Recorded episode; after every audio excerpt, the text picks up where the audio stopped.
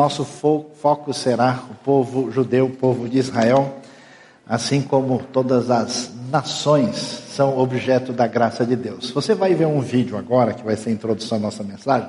Eu peço desculpas, que a maior parte do vídeo está uma parte em hebraico, e aí você vai orar para que receba o dom de interpretação, mas o que está em hebraico é o hino de Israel falando da uh, desejo da nação de um dia estar uh, vivendo em Jerusalém, em Sião, uma esperança que tem dois mil anos e que se concretizou.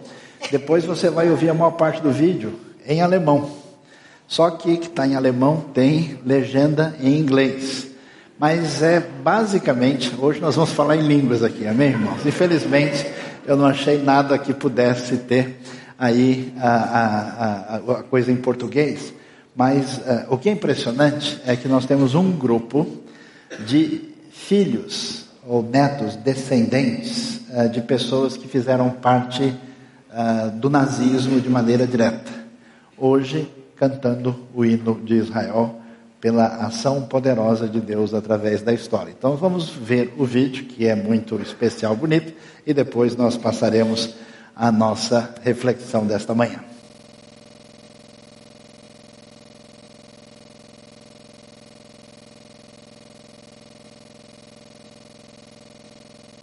Mas cada um desses participantes uh, estão dando testemunho que os seus pais foram profundamente envolvidos com o nazismo, uh, com uh, uma atuação totalmente ligada ao Partido Nacional Socialista e eles estão abrindo o coração, falando do problema do passado e falando uh, a sua maneira de hoje é, entender aquilo que Deus tem feito no povo de Israel. Então, é muito impressionante como a história dá volta e a gente vai ver ah, o poder de Deus triunfando ah, em toda a situação. Então eu peço desculpa, a gente vai colocar à disposição aí com a legenda, pelo menos para o pessoal que. Porque alemão a pessoa sabe ou a pessoa fica em oração, porque não tem como desconfiar coisa alguma, que é bastante diferente da realidade portuguesa. Mas muito bem. Israel, nas Escrituras, o mistério do povo judeu, vamos ver Romanos ah, ah capítulo 11. Ah, o livro de Romanos é um livro muito especial, carta principal de ensinamento ah, teológico do Novo Testamento, que você tem aí do capítulo 1 ao 11, é a explicação daquilo que é a doutrina fundamental da fé cristã. A igreja de Roma é uma igreja que tem judeus e gentios juntos.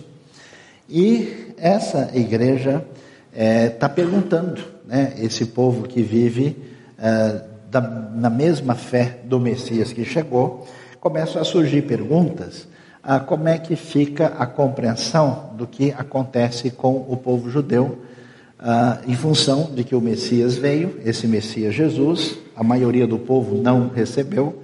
A gente vai ver isso, claro, por exemplo, no Evangelho de João, apesar que em Atos, uma quantidade muito grande de judeus, especialmente da é, de origem farisaica se converte, você vai se lembrar, 3 mil no primeiro momento, 5 mil depois, muitos sacerdotes obedecem à fé. E a pergunta, então, vamos levantar as perguntas que são ah, valiosas ah, e que resposta Romanos 11 vai dar. A primeira pergunta que se levanta, portanto, é o que acontece com o povo judeu com a vinda do Messias Jesus. Romanos 11, então, começa a tratar do assunto nessa parte, que é a última parte é, do trecho mais teológico e doutrinário, que vai do capítulo 9 a 11. É, Paulo vai falar da soberania de Deus e, em seguida, ele vai tratar desse assunto na própria história de Israel. Ele diz: Pergunto, pois, acaso Deus rejeitou o seu povo? De maneira nenhuma. Eu mesmo sou israelita, descendente de Abraão, da tribo de Benjamim. Deus não rejeitou o seu povo o qual de antemão conheceu. Ou vocês não sabem como Elias clamou a Deus contra Israel, conforme diz a Escritura: Senhor, mataram os teus profetas, derrubaram os teus altares, sou o único que sobrou, e agora estão procurando matar-me. E qual foi a resposta divina? Reservei para mim sete mil homens que não dobraram os joelhos diante de Baal.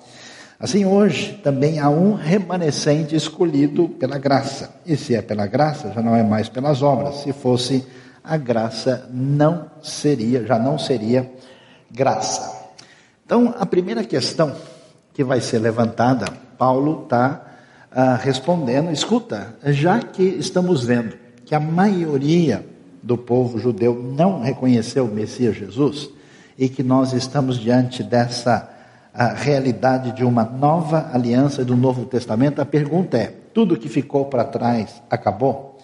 Quer dizer que o povo judeu não existe mais na sua relação com Deus? A resposta de Paulo é bem objetiva. Deus não rejeitou o seu povo. Não é verdade que o povo judeu está esquecido e que não existe mais nenhuma relação daquilo que envolve as promessas e as palavras de Deus votadas para ele.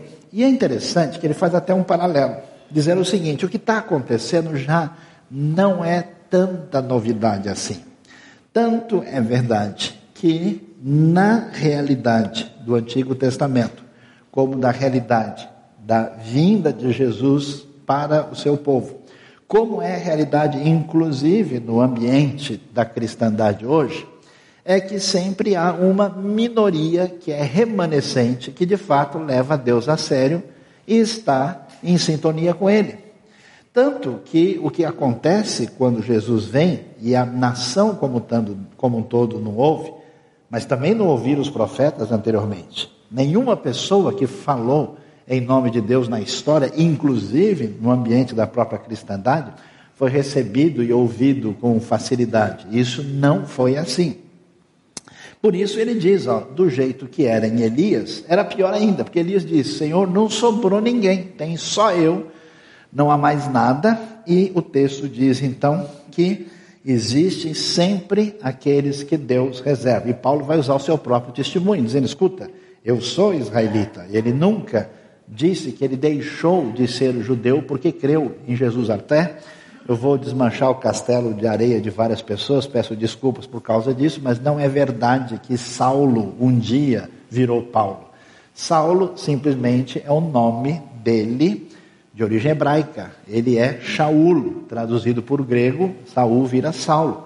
E o nome dele romano é Paulo, mas ele sempre foi Saulo a vida toda e Paulo ao mesmo tempo, porque, digamos assim, ele tem dois passaportes.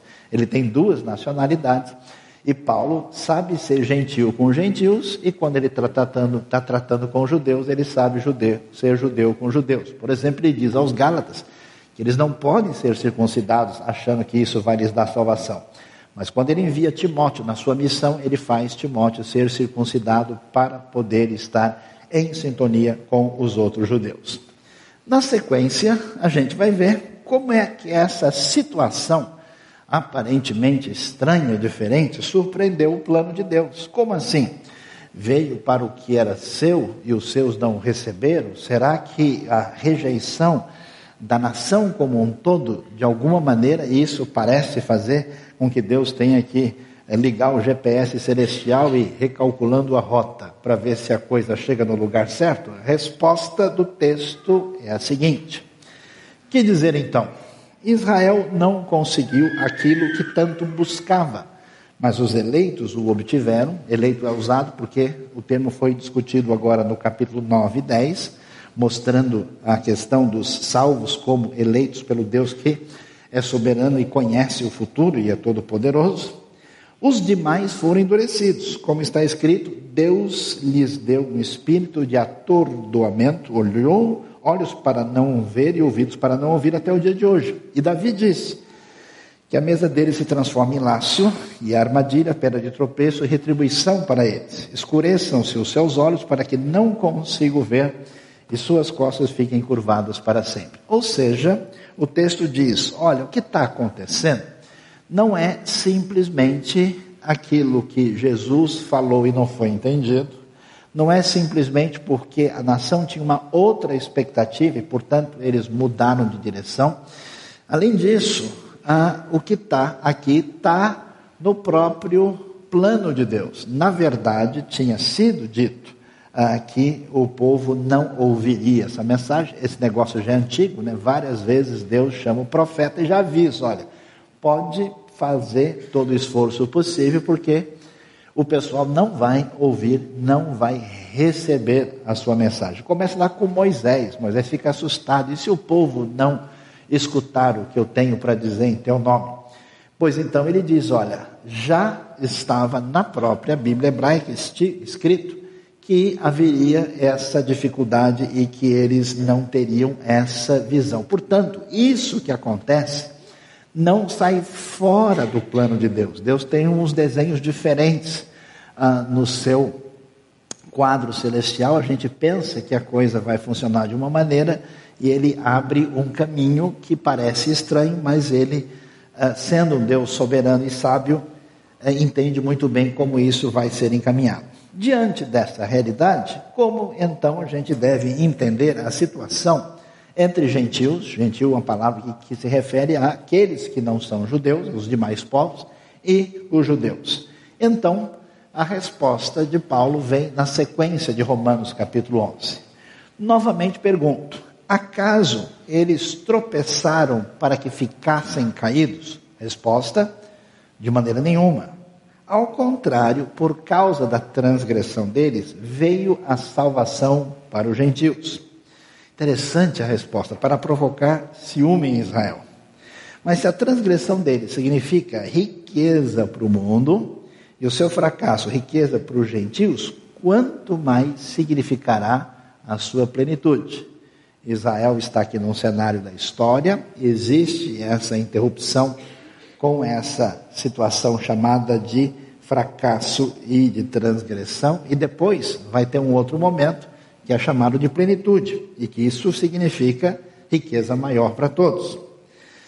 Estou falando a vocês, gentios, até porque Paulo tem esse ministério dado por Deus, visto que eu sou apóstolo por gentios, exalto meu ministério, na esperança de que, de alguma forma, possa provocar ciúme em meu próprio povo e salvar algum de, alguns deles. O capítulo mais ciumento do Novo Testamento aqui, né, apresentando os dois lados da questão.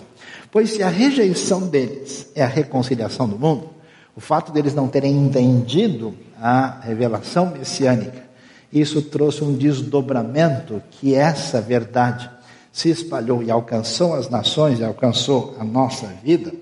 O que será a sua aceitação quando isso for modificado, se não vida dentre os mortos, uma expressão que aponta para a ocasião da ressurreição, ou seja, quando se aproxima o momento da redenção ah, de Israel, do povo judeu, isso é o momento próximo da ocasião da ressurreição dos mortos.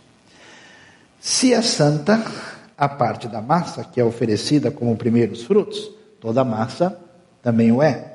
E se a raiz é santa, os ramos também o serão, falando de Israel como raiz e os gentios ah, que surgem como descendentes espirituais dessa raiz, como continuação disso. É interessante, quando a gente ouve falar do Antigo Testamento, a gente a princípio pensa num Deus que aparece exclusivamente dentro do ambiente de Israel e do ambiente judaico. E é o que a gente vai perceber que há uma sintonia muito nítida entre o Antigo e o Novo Testamento, mostrando para a gente que já a ação da graça de Deus que existia no povo de Israel tinha o objetivo absolutamente missionário.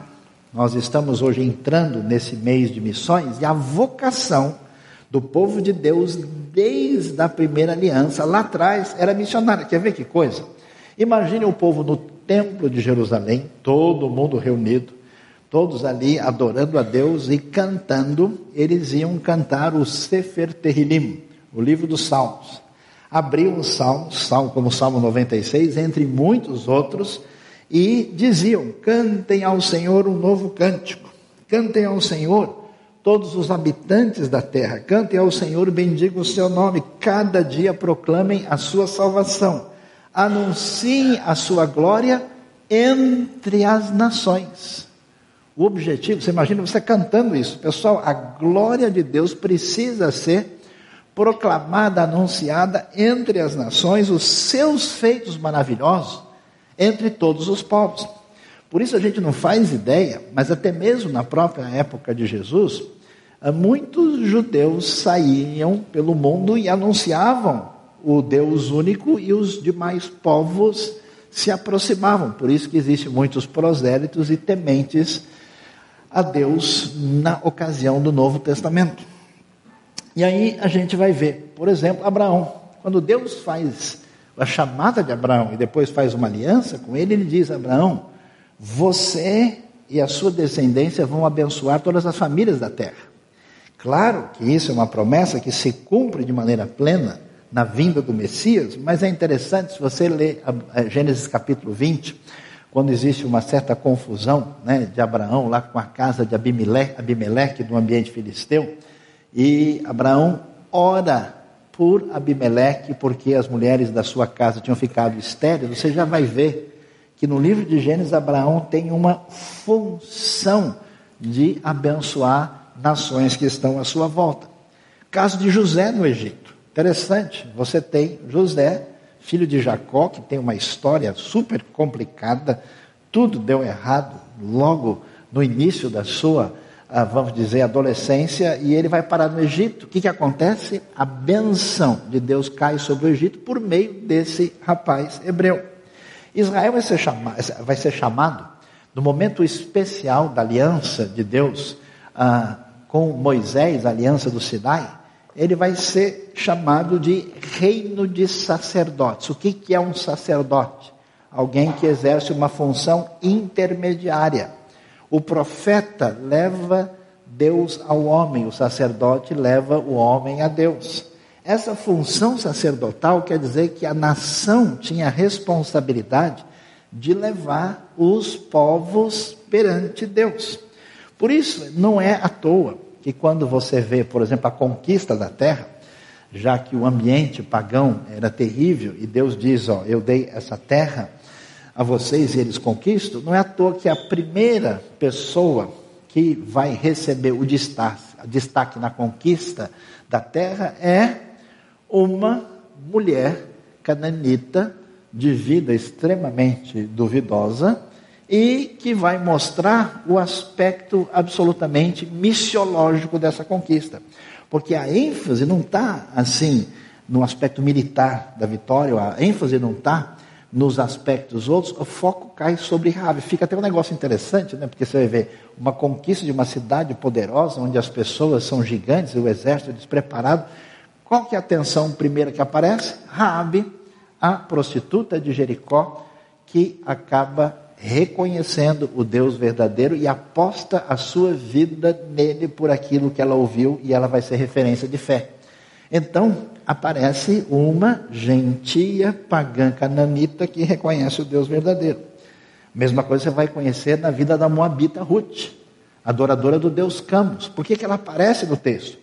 A ideia é que essas nações que não conheciam a Deus são absolutamente atingidas pela revelação do Deus que é conhecido em Israel, por isso a Moabita Ruth, ela é protagonista da história.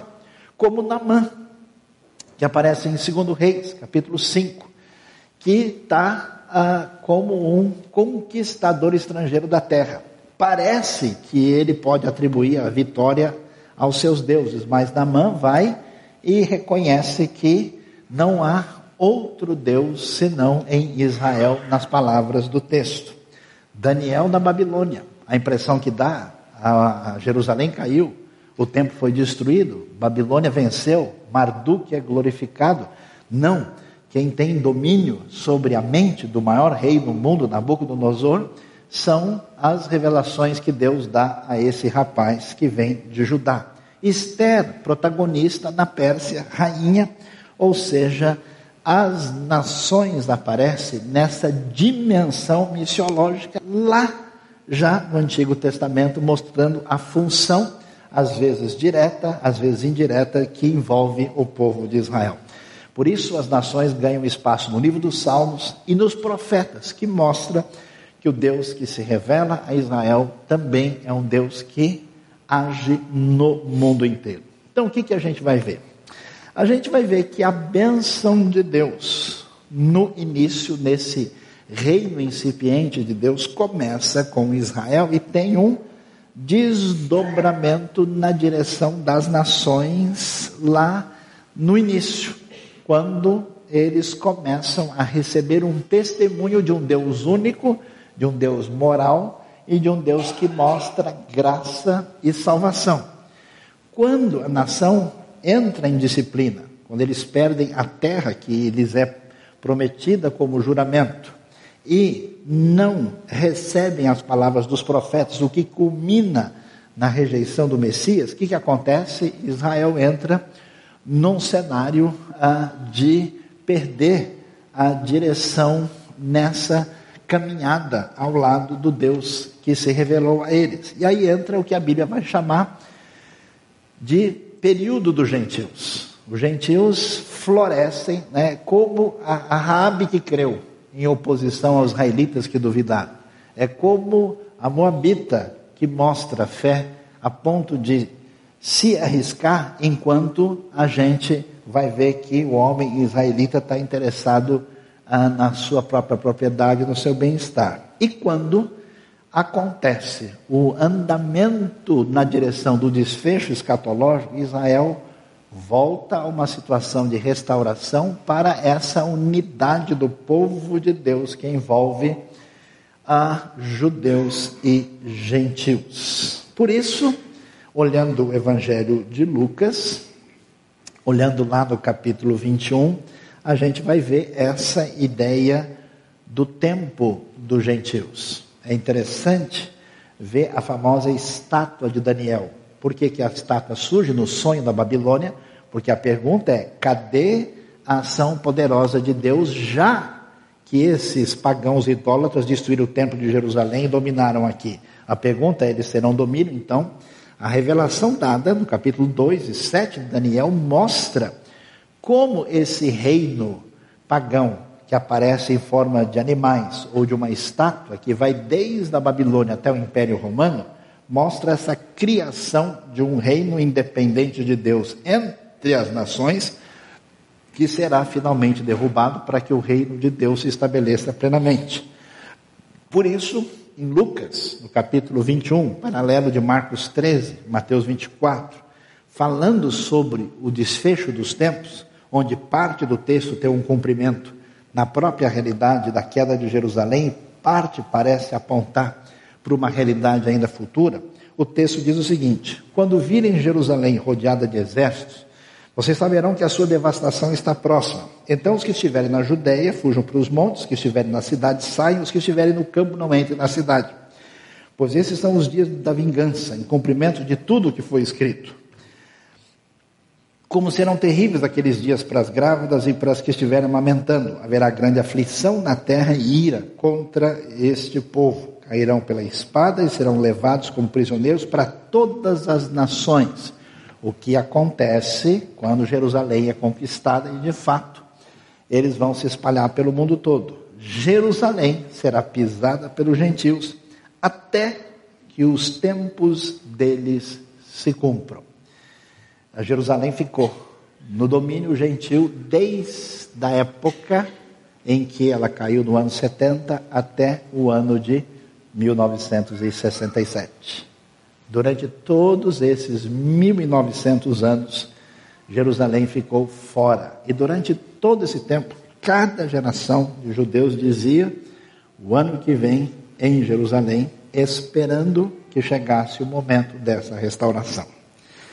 A pergunta, que talvez seja uma pergunta muito comum na mente de muitas pessoas, porque às vezes não se entende a diferença entre elementos da lei que não tem mais razão de ser na nova aliança, porque esses elementos cerimoniais se cumpriram em Cristo Jesus, há, há elementos que são atualizados no Novo Testamento em função do cumprimento, a gente confunde isso com a realidade de que tudo que envolve o Antigo Testamento e o próprio povo judeu não tem qualquer sentido para a realidade de hoje. Então a pergunta é: não é verdade que Israel desaparece e agora só existe a igreja, o Israel de Deus, já vimos com Paulo que não é bem assim, porque Deus não rejeitou o seu povo. E no verso 17 ele vai explicar como é que se deve entender isso. Se alguns ramos foram cortados, ou seja, os judeus que não creram, e você sendo oliveira brava, ou seja, você gentil, que não faz parte dessa revelação na história de Israel anterior. Você foi enxertado entre os outros e agora participa da seiva, que vem da raiz da oliveira cultivada. Não se glorie contra esses ramos. Ou seja, qual foi o pecado de muitos israelitas? Nós somos melhores do que os outros porque Deus nos escolheu. E aí a Bíblia critica essa arrogância e prepotência, porque ninguém foi escolhido por mérito, mas foi escolhido exatamente por responsabilidade e missão. E agora surge o contrário. Os gentios, porque conheceram o Messias de Israel, dizem: não, nós somos os reis da cocada preta, e esses judeus são uns malucos que não sabem de nada. E aí Paulo diz: ó, não vá por esse caminho. Se o fizer, saiba que não é você quem sustenta a raiz, mas a raiz é que sustenta você. Então você dirá: Ah, os ramos foram cortados para que eu fosse enxertado, tá certo? Eles, porém, foram cortados devido à incredulidade. Você permanece pela fé. Não se orgulhe, mas tema, porque não há nenhuma virtude em você. Pois se Deus não poupou os ramos naturais, também não poupará você nenhum tipo de prepotência e arrogância é aceita. Por isso, Romanos 11 vai dar uma ilustração muito interessante. Vai usar a árvore mais especial da região de Israel e do Oriente Próximo, que é a oliveira. A oliveira vive centenas, até ultrapassando mil, dois mil anos. É um negócio impressionante como essa árvore vive num clima seco, desértico, rochoso e faz coisas assim impressionantes, além da sua querida azeitona que acompanha a sua preciosa pizza em tantas ocasiões. Quantos foram abençoados aí? Levante a mão. Senti que foi comigo, né? A palavra falou profundamente. Então, Romanos 11 vai falar dessa oliveira e vai dizer isso. Existe uma a raiz, a oliveira, e ramos foram enxertados dependendo dessa raiz. Então a coisa é assim: a base de tudo, não há como você entender a revelação em Jesus no Novo Testamento sem ler o Antigo, sem ler a base. Não tem como você entender perdão se não entender a lei. Não tem como você entender graça se você não entender o que é pecado. Se você não entender, inclusive você que lê a Bíblia e já leu o Novo Testamento, aconselho você voltar lá atrás e começar de Gênesis e ler direitinho, porque vai fazer sentido. Você lê o livro de Hebreus, por exemplo, é um comentário em cima do livro de Levítico. Não tem como você entender de verdade sem ter esse conhecimento anterior. Então a base começa lá atrás, desde os patriarcas Abraão, Isaac e Jacó. Existe essa árvore boa, esse Israel natural, e os incrédulos desde sempre, que rejeitaram a palavra, que deram as costas para Deus, são os ramos quebrados e que são tirados dessa árvore. Os gentios são enxertados para produzir bons frutos. Aliás, já é assim desde os tempos antigos. Foi assim que Ruth entrou. Foi assim que Raab entrou. Foi assim que muitas pessoas. Lembre-se que o povo judeu no Antigo Testamento não é um povo no sentido racial da palavra. Qualquer pessoa podia fazer parte, desde que cresce. Se você vê a saída do povo em Êxodo capítulo 12, diz que sobe com eles uma mistura de gente. Por isso que no mundo todo tem judeu com tudo qualquer cara. Judeu com cara de africano, com cara de asiático do extremo oriente, judeu com cara ah, de nórdico, judeu com cara de italiano e judeu com a cara que você acha que é de judeu, né? Todas as caras possíveis, porque as pessoas que entrassem na relação da aliança e reconhecesse o Deus verdadeiro, poderiam fazer parte. Entendendo isso, a gente prossegue e vai ver quando acontece essa restauração de Israel e do povo judeu, que é mencionada essa ideia de que vai chegar o momento em que termina o que é chamado de plenitude dos gentios. Como é que isso deve ser visto? Versículo 22 começa a discutir sobre o assunto e diz: portanto, considere a bondade e a severidade de Deus. Severidade para aqueles que caíram, mas bondade para com você, desde que permaneça na bondade dele.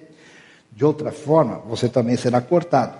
E quanto a eles, se não continuarem na incredulidade, serão enxertados, pois Deus é capaz de enxertá-los outra vez, mostrando mais uma vez uma ação, um plano de Deus na história.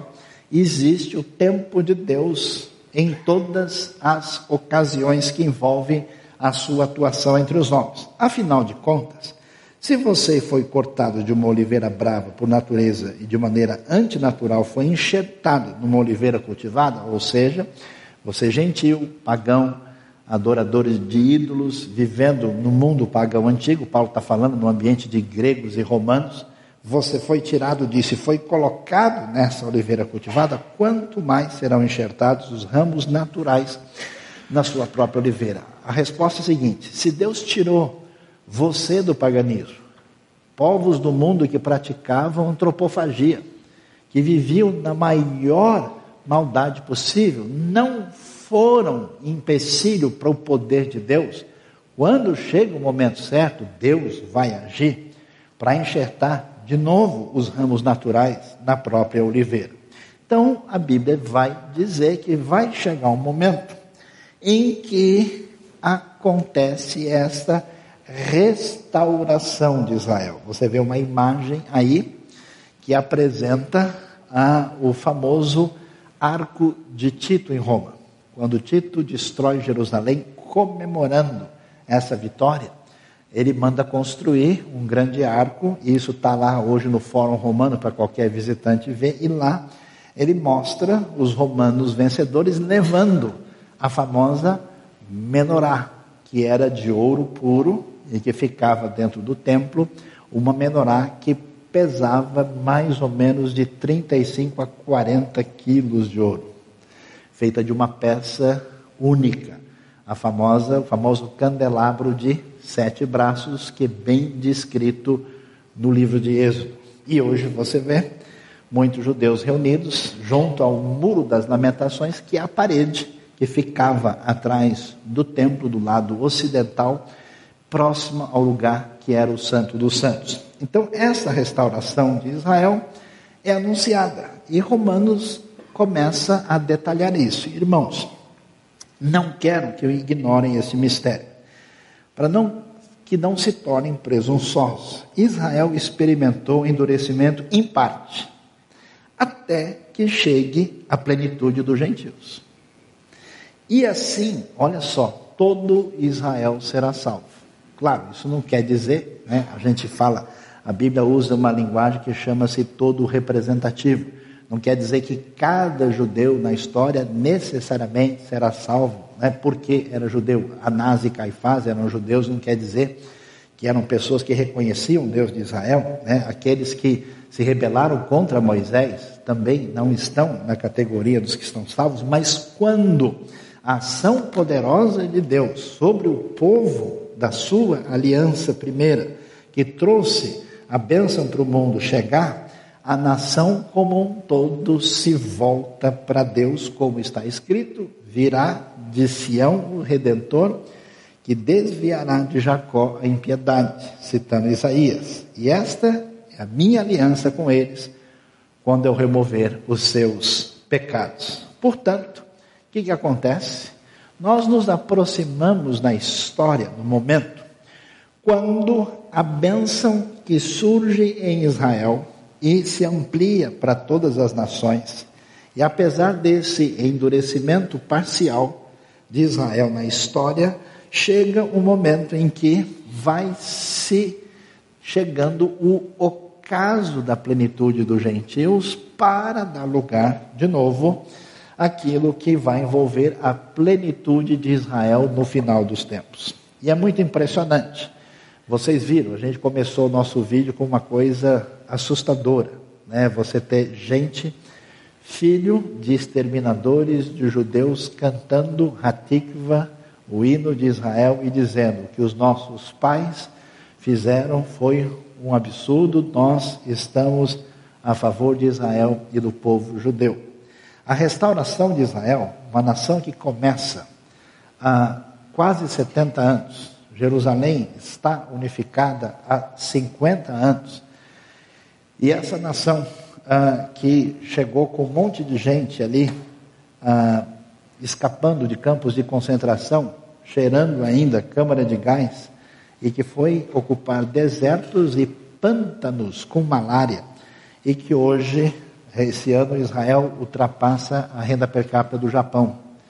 Israel tem 12 prêmios Nobel. Israel se tornou the Startup Nation, a nação cujo grande poderio é tecnologia e capacidade de desenvolvimento de elementos que fazem melhorar a civilização a cada dia. A grande parte da sua vida está totalmente dominada pela presença israelense, desde o seu Waze, que você usa para achar o caminho para chegar na IBNU, até o seu Facebook e outras peças mais que fazem parte do seu celular, do seu computador, tecnologia de ponta.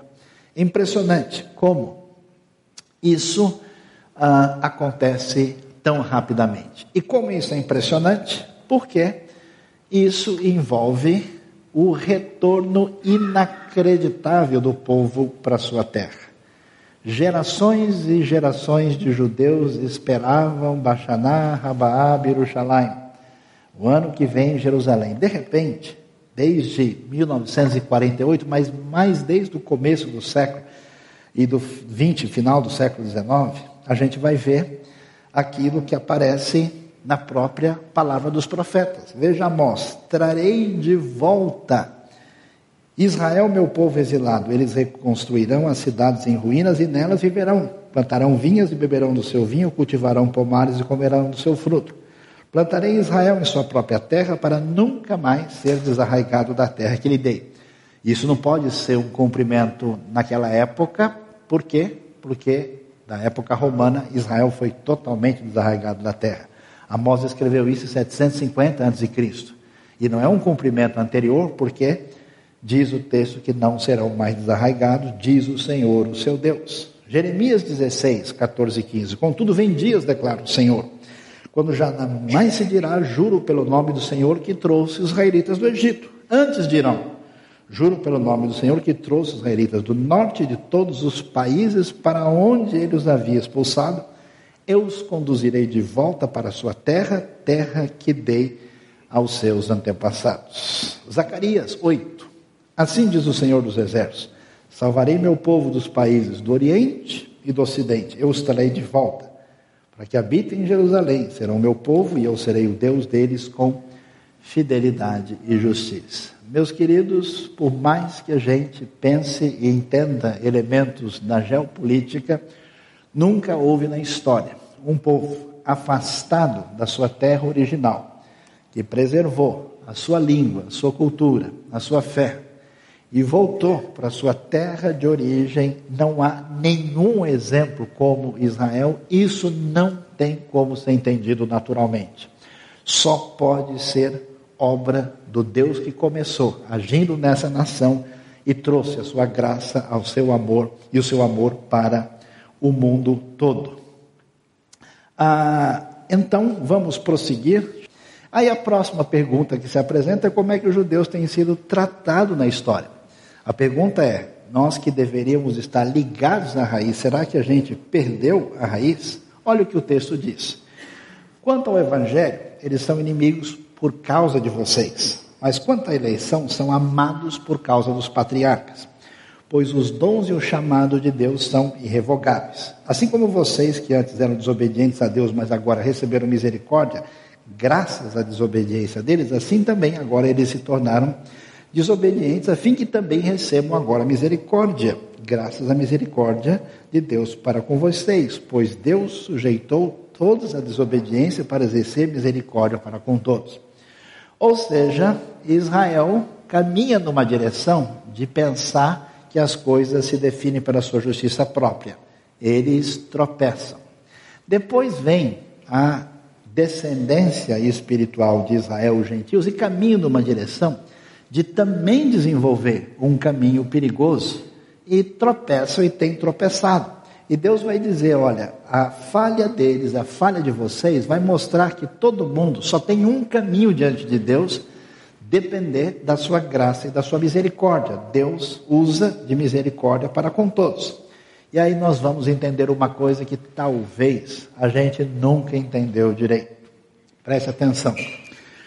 No começo da igreja primitiva, quando todo mundo era apenas judeu, passado o primeiro momento, até um certo ponto no primeiro século, as comunidades de judeus que criam em Yeshua, em Jesus, e judeus que não criam, viviam paralelamente, um do lado do outro. É quase como se fossem duas denominações diferentes. No segundo século, surgiu um falso Messias chamado Barcova.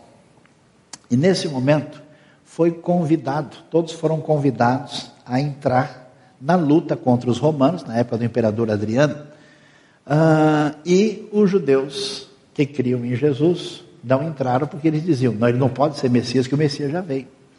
Quando isso aconteceu, os romanos entraram, destruíram Jerusalém, mataram milhares de judeus, e nesse momento, sob a inspiração de um rabino famoso chamado Rabi Akiva, e debaixo dessa revolução, a partir daí houve uma separação, um distanciamento tal que nunca mais a comunidade filha de Israel dos gentios que criam em Jesus e o povo judeu, nunca mais eles se encontraram. A coisa começou a ficar complicada. Porque com pouco, os romanos e gregos, que nunca amaram os judeus, porque os judeus eram diferentes, e essa diferença irritava esse pessoal, eles não se sujeitavam à escravidão como todo mundo, eles insistiam em guardar um shabat, quando todo mundo tinha que ser escravo e fazer a vontade do imperador começa a crescer um tipo de ódio aos judeus na cristandade. E surge o que é chamado de antissemitismo cristão. Para a gente entender como isso é sério, grande parte dos judeus na história foram perseguidos, mortos e assassinados em nome de Jesus. Através de vários ramos da cristandade, principalmente na Idade Média, mas para vergonha nossa, inclusive em ambientes protestantes. E aí você vai ver o mapa do espalhar-se dos judeus, começando pelo norte da África, pela região da Grécia, da Turquia, indo para Portugal e Espanha. Aliás, a nata foi para Portugal e Espanha, a nata teológica, e depois eles sobem para França, Itália, Inglaterra e terminam nos países eslavos. Adivinham por quê? porque numa cidade todo mundo era assassinado, na outra cidade todo mundo era acusado, o pessoal viveu fugindo o tempo todo. Aí quando a gente diz, mas por que que os judeus têm dificuldade de ouvir quando a gente tenta falar com eles? Descobrir o motivo? É simples, na cabeça deles, pessoas ligadas à tradição cristã estão esperando o momento para matá-los, a não ser que a coisa. É como se eu chegasse para vocês hoje e falasse assim: olha, o Estado Islâmico ama você, abra o seu coração. Isso soa do mesmo jeito pela experiência histórica. Há um antissemitismo na história, esse é um caso no Brasil, depois você pode acompanhar que a Inquisição ah, perseguiu os judeus que tinham fugido para cá. O episódio do nazismo foi o pior possível de uma história que marcou essa realidade tão de maneira terrível, e a gente vai ver que é necessário, diante disso, entender algumas coisas importantes. Primeiro, o povo judeu é único na história. Não dá para negar isso para quem crê na Bíblia. E parece que existe uma tentativa espiritual de destruição de Israel e do povo de Deus, porque uma vez que isso aconteça, a Bíblia se torna um livro falso porque é a Bíblia que promete.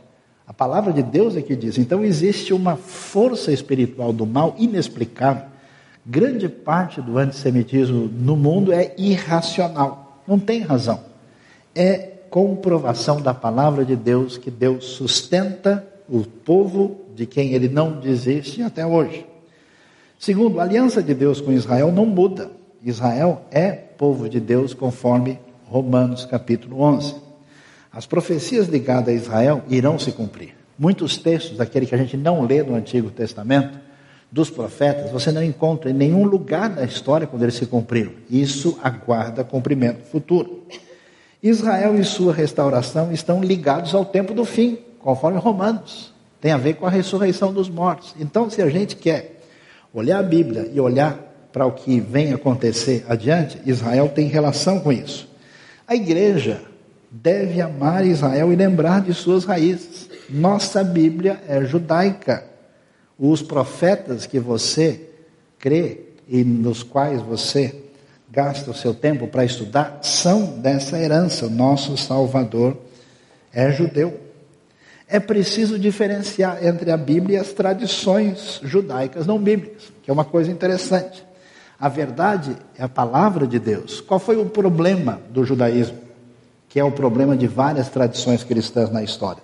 Deixar a verdade da palavra e começar a desenvolver caminhos estranhos. Tem muito crente maluco que acha que é legal ser judeu e começa a imitar um monte de tradições do judaísmo que nem bíblicas não são. Existem coisas erradas, estranhas e fora do lugar em diversas tradições religiosas judaicas.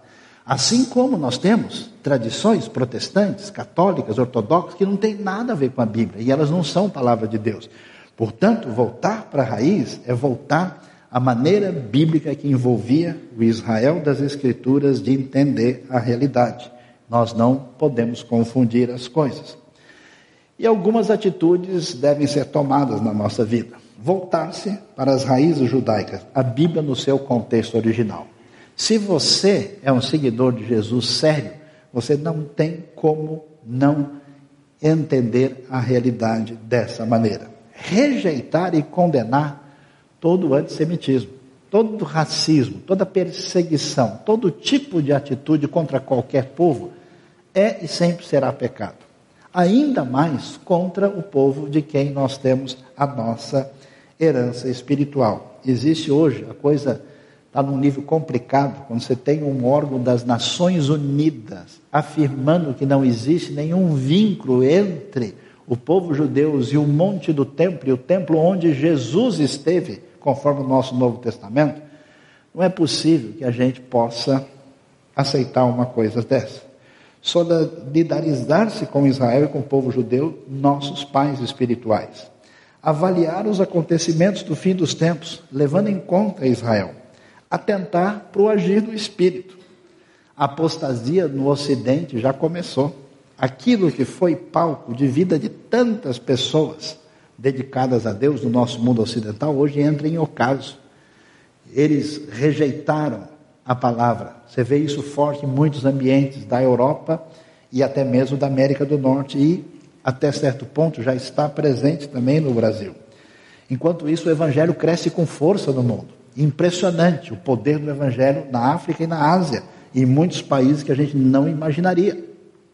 E, neste momento, começa o despertar de Israel. Despertar de Israel quando tantos judeus de todo o mundo têm reconhecido Yeshua e têm voltado para a palavra, deixando de lado as tradições. E atenção, preste atenção, isso nunca aconteceu na história. Jamais nos 1900 anos. E nós precisamos auxiliar a devolver Yeshua ao seu próprio povo. A igreja precisa entender a realidade e o impacto espiritual disso. E nós precisamos entender como isso é importante e valioso. Afinal de contas, você foi alcançado.